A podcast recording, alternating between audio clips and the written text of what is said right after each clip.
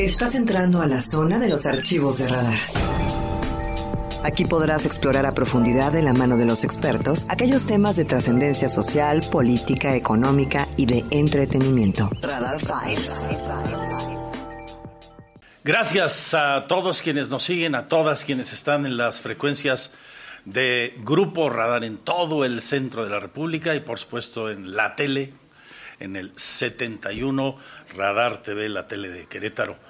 Estamos con la senadora Xochitl Galvez en su segundo día de visita aquí en la ciudad de Querétaro. Gracias por atendernos. Muy amable, Xochitl. Muchas gracias. Me encanta estar en Radar 107.5. no sé, para mí, yo, yo, yo crecí con el radio. Yo no crecí con la tele. Allá en el pueblo el radio era básicamente lo que escuchábamos durante muchos años. Gracias. Eh, ¿Se llevaba la eh, radio, el aparato, a, ahí donde estaban los tamales y las gelatinas? No, cuidaban mucho las pilas. Este, eran caras. Eran caras. Y entonces, pues nos gustaba escuchar Calimán, por ejemplo. Entonces, nos escuchaba el rizámetro el ojo de vidrio. El ojo de vidrio, claro. Tres patines. Tres patines, todavía no, bueno. La transmitimos en grupo Y los sábados era clave escuchar, ver, oír al Cruz Azul con Ángel Fernández. Eso sí teníamos que ir calculando la pila para que... El maestro Ángel Fernández. El maestro Ángel Fernández. Entonces, la radio para mí es muy importante. Yo empecé en deportes y justamente era de las voces que escuchaba y admiraba Fernando Luengas, Ángel Fernández, Fernando Marcos. Te hacían sentir en el estadio. Sí, sí, sí. E, era es la magia de la radio, ¿no? Que el conductor te haga eh, construir en tu cerebro esos escenarios. Yo conocí el Estadio Azteca cuando fui a presentar el examen para ser ingeniera. Pero yo ya me imaginaba el Azteca por las narraciones. ¿Fuiste para, para analizar el tema estructural? No, obra? ¿no? Ahí fue el examen de admisión para la Facultad de Ingeniería.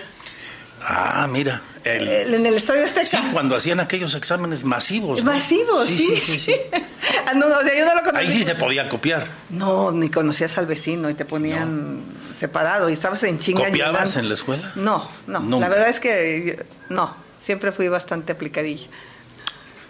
¿Dieces, ocho, nueve? General diez. General 10. Sí, sí, sí. Ahí pobremente. sí. Bueno, solo así, siendo muy disciplinado, aplicado en todos sentidos, se puede eh, transformar una circunstancia de vida tan compleja, supongo, como la que vivías y has contado en tu niñez de Hidalgo, a llegar a ser lo que hoy es como empresaria y política. Era de 10 en mi pueblo, pero cuando llego a la facultad, 4. ¿Cómo crees? Sí, porque el nivel académico de las comunidades rurales no tiene nada que ver con el de que traes en las ciudades. Te, te enfrentas a chavos del TEC, del Ibero, de universidades privadas que hablan perfecto inglés, que ya saben programar. Y entonces te das cuenta tú por qué la posibilidad de salir de ahí es tan difícil. Porque la desigualdad académica es brutal. Ayer se me acercaron unas maestras para decirme, no tienes idea cómo está de retrasado los niveles educativos en las comunidades rurales pues, de Querétaro y del país. Entonces, yo ahí sí hago esa reflexión de que sí necesitamos emparejar el piso, porque en mi caso, pues habla de una mujer tenaz, luchona, entrona, que no se dio por vencida, pero me costó mucho. Y a propósito de lo que dice senadora Xochil Gálvez, ayer justamente teníamos en este programa una mesa de análisis sobre la polémica de los libros de texto. Yo sostengo desde hace mucho, porque me lo han dicho los maestros, yo no soy todólogo, simplemente doy noticias. Dice, uno de los grandes problemas de la educación en México es esa desigualdad, pero entendida en los planes de estudios, como que se aplica tabla rasa los maestros tendrían que darle el mismo tipo de enseñanza y las mismas condiciones son las que se perciben en Querétaro capital que en Neblinas o que en Amealco o que en la Sierra Tarahumara o la capital de Chihuahua o en Chiapas o, o en Tamazunchale, pues no. Sin embargo, el sistema educativo nacional está puesto en esos términos. Tiene razón, aunque tendrían que darles ciertas bases a todos. Matemáticas. Las matemáticas se tienen que dar en Amialco, se tienen que dar en la Sierra Tarahumara. A lo mejor en la Sierra Tarahumara te enseño matemáticas aprendiendo a cubicar madera, porque es lo que trabajas. Yo aprendí matemáticas cuando vendía gelatinas, porque empezamos a vender 30, 40 y mi mamá llevaba bastante control de sus costos. Pero de repente el tío Beto me dice, cuando vende mis gelatinas él en sus tiendas y, reparte a, a, sus distribuidores, necesito 600. Entonces mi mamá sentía que no salía el costo, que estábamos perdiendo. Dije, a ver, voy a empezar a analizar costos directos, las mermas, la comisión y cuánto nos queremos ganar. Entonces yo aprendí matemáticas haciendo mis gelatinas y entendiendo que había puesto un negocio para facturar, no para perder.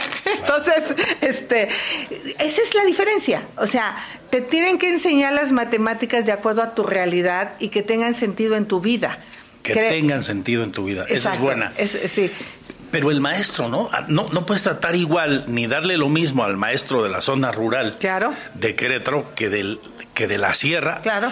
al de la zona metropolitana. Absolutamente. Y desgraciadamente se les trata peor a aquellos que a estos. No, y los sueldos los sueldos, o sea, y los sueldos de los maestros que están en zonas rurales. Pero es, es un debate que se va a corregir pronto, porque yo lo que me gusta hacer es cuando llegue a ese sueño que quiero, es poner a los especialistas y no a los grillos.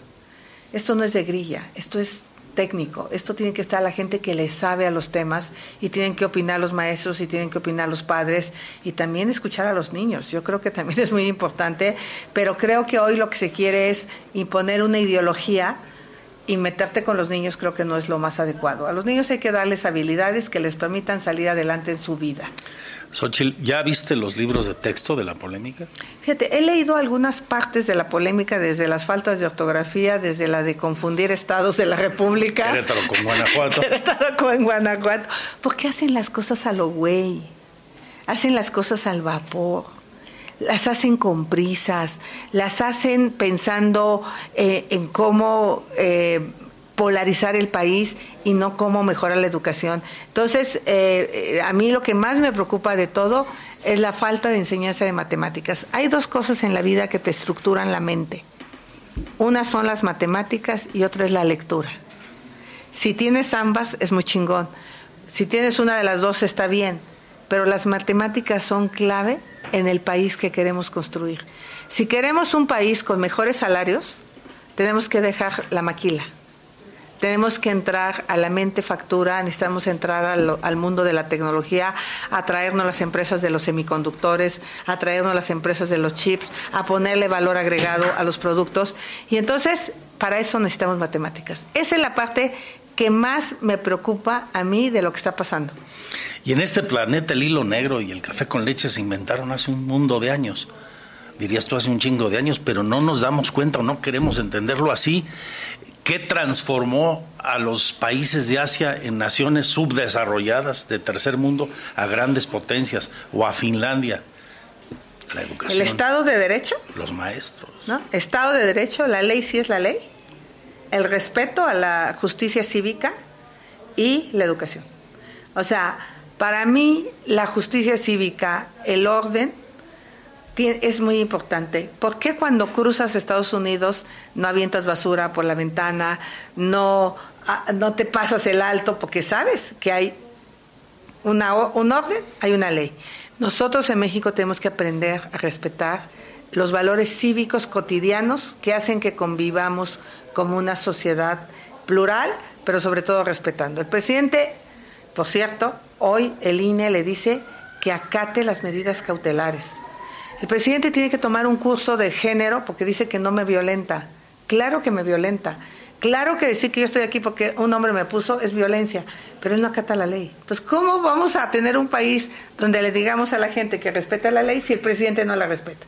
Y la educación, obviamente justicia cívica se hace con educación, pero a veces cuando no funciona la educación se hace fuerzas las gentes que yo tenía en la Miguel Hidalgo me tiraban basura y basura y basura hasta que les puse multa. Dijeron, bueno, ah, pero que pase el camión en la noche. Ok, yo me comprometo a que pase en la noche y tú te comprometes a sacar tu basura en la noche. Pero no me la dejas en la mañana y tirada. Eh, en este recorrido de unas cuantas semanas ya, además de esto que, que comentas como necesidades de transformación para el país, de cambios para el país, ¿qué México te has encontrado, Xochitl? México muy violento. Es impresionante. He estado esta semana en tres ciudades las más violentas. Tijuana, Cajeme y Celaya. entonces, pero no sé si por qué se dio así, pero la verdad de las cosas es que la gente ya se cansó de tener miedo. La gente no se da cuenta que cuando mataron a los sacerdotes jesuitas en Chihuahua, hacía rato que habían trastocado nuestra tranquilidad de los ciudadanos comunes. Dices, si se meten con los de la iglesia, pues, pues a quién van a respetar? A nadie. Entonces, yo ahí sí quisiera que el presidente viniera a Celaya, que dejara su mañanera un día, que llegara a Celaya y se sentara con los empresarios, con la sociedad civil, con los ciudadanos, con el ejército, con el alcalde que perdió a su hijo por atacar a la delincuencia, con el gobernador y dijeran, a ver, vamos a quitarnos de pleito, vamos a quitarnos de fifís, de pobres, de ricos, de odio. ¿Qué hacemos todos para que Celaya recupere la tranquilidad? Ah, el huachicol. A ver, general, chécame que no salga, chécate, revísate las gasolineras que no estén vendiendo igual. Ah, la extorsión. A ver, hay apps ahora que te pueden ayudar para que si tú ya te extorsionaron, reportes el número y ninguna otra persona sea extorsionada por teléfono.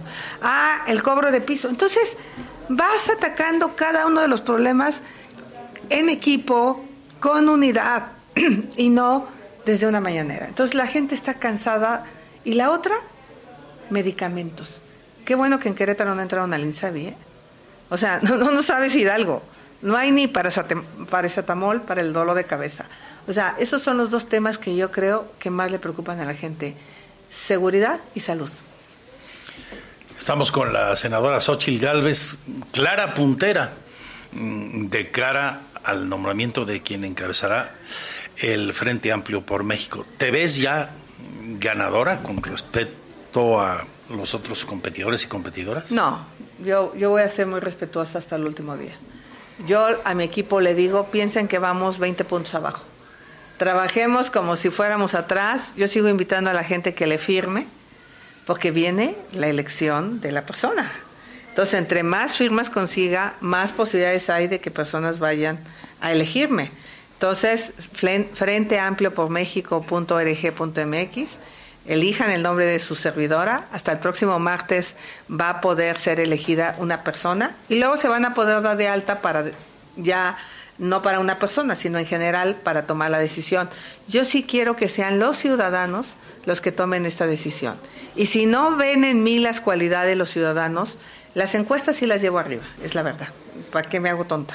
Este, pero falta lo otro, falta el que te tachen ahí en un papelito y te digan yo quiero que seas tú eh, y voy a seguir recorriendo los estados. Empecé muy tarde, llegué muy tarde, todos mis compañeros empezaron hace 8, 10 meses, dos años. Yo tengo cinco semanas.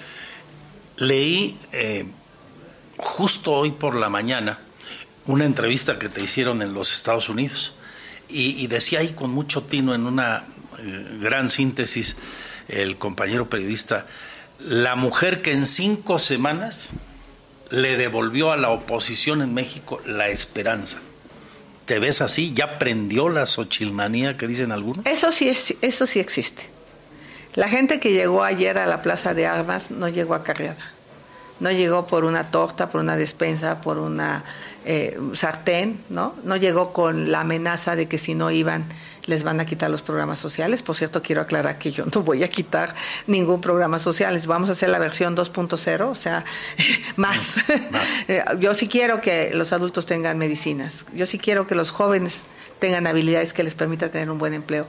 Yo sí quiero que los niños le regresen sus escuelas de tiempo completo y sus estancias infantiles y sus tratamientos contra el cáncer y contra cualquier enfermedad. Eso es lo que le quería yo decir al presidente. Entonces, yo eh, sí creo que la esperanza ya no le pertenece a los que decían que les pertenecía. La esperanza sí cambió de manos. La esperanza nunca muere. Oye, y ya te pregunté por el país, en particular Querétaro, llegaste a San Juan del Río, igual has andado en bicicleta que caminado las calles de Querétaro, que te has subido a un cuadrilátero de lucha libre y te pusiste la máscara, creo que de Blue Demon, ¿no? Sí. Tenía que ser azul, Xochitl Galvez hay que usar el azul y negro. Este, ¿No tienes miedo a cruz azulearla?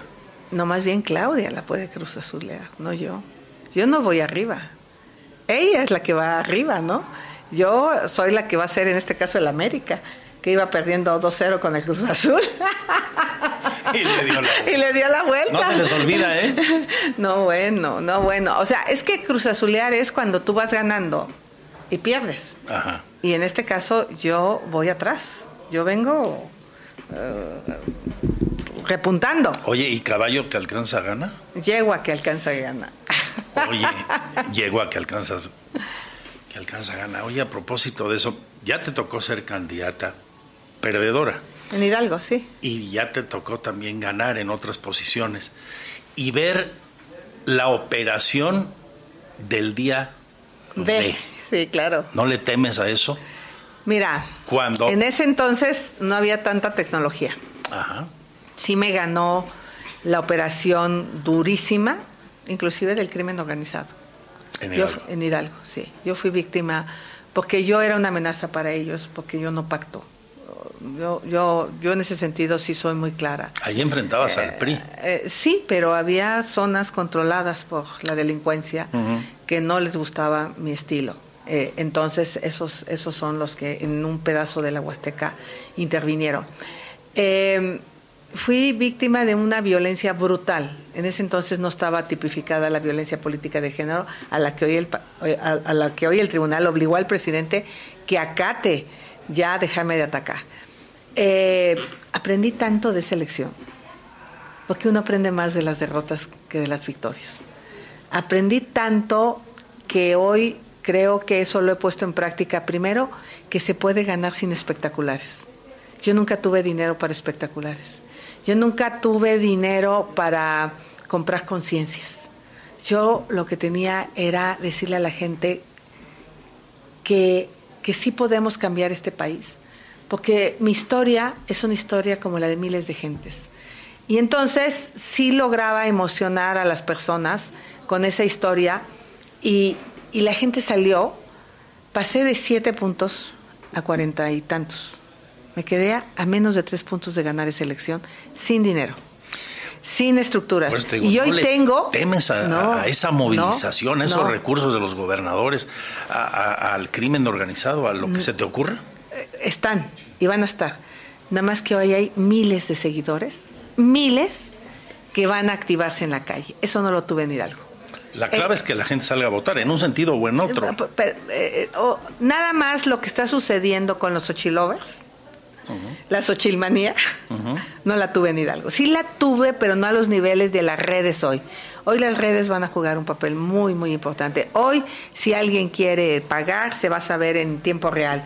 Hoy, si alguien quiere condicionar a la gente el programa social, se va a saber. O sea, hoy las redes sí juegan un papel. Eh, veme dónde estoy en cinco semanas sin los millones que traen las corcholatas. Porque las corcholatas sí que traen un chingo de lana. ¿eh? Esas sí, para que veas. Esas yo nomás veo los miles de espectaculares por todo el país, los montones de bardas, los acarreos en eventos y sí traen lana. Entonces, si eso se ha podido ahorita mover así, vas a ver lo que va a pasar los próximos días, si Dios quiere que tenga yo el Frente Amplio por México. Suponiendo que esta sea una elección como hoy parece, que va a ser muy competida, esto lo voy a decir yo, veo a dos mujeres compitiendo por la presidencia. Este, hay un factor por ahí que se llama movimiento ciudadano, con un valor en votos que te gusta entre el 5 y el más optimista 9%. ¿No buscarás convencer a Dante Delgado? ¿Qué tan importante sería que Dante se sumara eventualmente al Frente Amplio por México, a la alianza de partidos de la que hoy conocemos PAN, PRD, PRI? Yo le tengo un gran cariño a Dante. Mucha de la agenda de MC yo la apoyo en el Senado. Mucha de la agenda mía me la apoya MC. Porque tenemos una agenda muy, por ejemplo, la ley de trabajadoras del hogar fue una iniciativa mía que Patti Mercado impulsó también conmigo. O la agenda de movilidad, Patti, yo presenté mis iniciativas, Patti las sacamos juntas. O sea, tenemos mucha compatibilidad y mucho cariño, ¿eh? mucho cariño. Yo quiero re bien al Dante Delgado y a muchos de, a- a- a- en fin, a muchos de ahí. Eh, llegado el momento, hoy no es el momento, que yo sea la coordinadora, voy a buscar a todos. a todos los que quieran construir un país de leyes, a todos los que quieran recuperar la paz y la tranquilidad del país, a todos los que quieran que la salud mejore, a todos los que sean capaces de construir una agenda común sin que nos divida, sin que nos polarice, sin que nos llene de odio, los voy a ir a buscar, a todos. Muchos ciudadanos piensan, pensamos que hasta hoy te ves muy bien sin la presencia de los emblemas, de los liderazgos de los partidos políticos, la Xochitl Galvez eh, ciudadana, cercana, directa. ¿Qué va a pasar después cuando te tengan que acompañar algunos personajes que tienen una fama pública francamente muy afectada? Pues ahí tienes a Scherer con Claudia Sheinbaum, ¿no? O sea, por ejemplo, o ahí tienes a Manuel Bartlett este, con ellos, o sea, son iguales de impresentables. Perdón, pero eso es mal de muchos. Por eso, no, por eso te digo. Yo lo que te quiero decir es, desafortunadamente, es un brincadero en los partidos políticos. Yo me quedo con los buenos peristas, con esos que sí quieren un, un país mejor. El alito le reconozco la valentía para haber enfrentado lo que ha tenido que enfrentar. Eh, yo puedo representar esa agenda del PRI, de las instituciones, del INE, de la Comisión de Derechos Humanos, del Seguro Social. Esa agenda me gusta. Puedo representar la agenda de MC de Libertades, llegado el momento, me gusta. ¿Puedo representar la agenda del PRD de Justicia Social? Sí. ¿Puedo representar la agenda del PAN de un país donde movamos almas, donde haya Estado de Derecho, donde busquemos la libre empresa, sí. O sea, cada partido tiene algo bueno. Yo lo que diría es construyamos una agenda donde tengamos empatía y yo respondo por mí. Respondo por, por, mí. Este, yo no puedo responder por el resto de personas y tampoco creo que es el momento de dividir, sino de sumar. Lo que sí les puedo decir que de donde me toque para mí, para adelante, sí seré muy cuidadosa en que se tenga un, un, proyecto con gente capaz. O sea, cuando digo no rateros, no huevones y no pendejos, es en serio. A eso te refieres. Eh, finalmente, ¿cómo has encontrado a, Querétaro, al Querétaro que gobierna un amigo tuyo y compañero en el Senado y muchos panistas? Es de los últimos bastiones sólidos que le quedan al PAN en el país. No hay victorias para siempre ni derrotas para siempre, pero Querétaro ha sido muy inteligente en tener una conducción igual que Guanajuato, un modelo de Estado que le beneficia a los queretanos con mucha participación ciudadana. A Curi no solo lo quiero, lo amo porque es mi brother en el Senado, o sea, entonces puedo ser un poco, a lo mejor poco parcial, pero eh, no me gusta que no lo apoyen para tener energía y Querétaro pueda seguir creciendo. O sea, me parece que, que, que, gana la CFE de no darle más energía a Querétaro, que no lo dejen generar sus energías limpias en la zona desértica que podría. No me gusta que no acaben la carretera para Querétaro. La carretera 57 yo metí un punto de acuerdo. Pero por lo demás, yo creo que... Desde que yo era niño y ya llovió, no la acaban. Bueno, pues entonces hay que pensar en el tren. Este... ¿Qué piensas del tren? ¿Le Me entrarías parece, al sí, tren? Claro que sí. Claro que sí, no puedo hacer esa propuesta, yo solo digo que hay que pensar Hay que y ya pensar. llegado el momento la haré. Que entienda pero, el que deba. Que sí, este, pero bueno, yo veo a Querétaro como un gran motor económico del país y la Federación no está siendo eh, solidaria con Querétaro lo suficiente. ¿Dónde están tus afectos aquí? ¿Dónde están mis ¿Quiénes afectos? son? Ya vi por allá Marcela Torres Peinberg, este, porque ya sabes cómo es esto del cotorreo de la polaca, ¿no? Es decir, a ver, una vez que Xochitl sea la candidata, eh, 3 de septiembre por ahí, va a influir o no en las nominaciones del PAN para las elecciones. Yo qué le diría al 24. PAN de Querétaro. Yo dejé un proyecto que estaba cocinado. Yo debería haber sido la próxima jefa de gobierno. Ese proyecto tenía muchas posibilidades de triunfo porque lo había trabajado cuatro años. Y en cinco semanas estoy construyendo un proyecto por amor a este país. Yo creo que hoy todos los que queramos un mejor país tenemos que dejar el ego, la ambición política y tiene que ir la mejor y el mejor en cada uno de los puestos y se puede medir. Si yo en este frente amplio no soy, me sumaré a quien sea. Y creo que esa debe ser la actitud de todos. ¿Quién es el que representa la mejor opción para la alcaldía? Vamos con esa postura. No vas a meter la mano. No, yo en la mano la metería en decir seleccionemos al mejor o a la mejor y al otro que Esa no. Esa es la línea, seleccionan al que deban. Al que deban. No, al que, no a tu cuate, no a tu compadre, no. Y, y, a Estrella la quiero muchísimo como senadora, y a Botello lo quiero muchísimo, y a Curi, y a Lupita Murguía. O sea, porque mis afectos son con todos, porque como yo no vengo del panismo así de grupos. De hecho, tú no eres militante, ¿no? Soy militante. Entonces yo más bien soy plural. En, Guanajuato me decían, no, es que la del gobernador, la de, la de, la de Marco, la... nos sentamos las tres conmigo. La secretaria, la alcaldesa, la güera y yo, y dijimos, aquí no vamos a ir divididas. Creo que hoy el bien superior se llama México. Xochitl Gálvez, muchas gracias. Te agradezco mucho. Éxito. Gracias. Gracias a. Muchas gracias. 107.5 FM. Gracias por su compañía.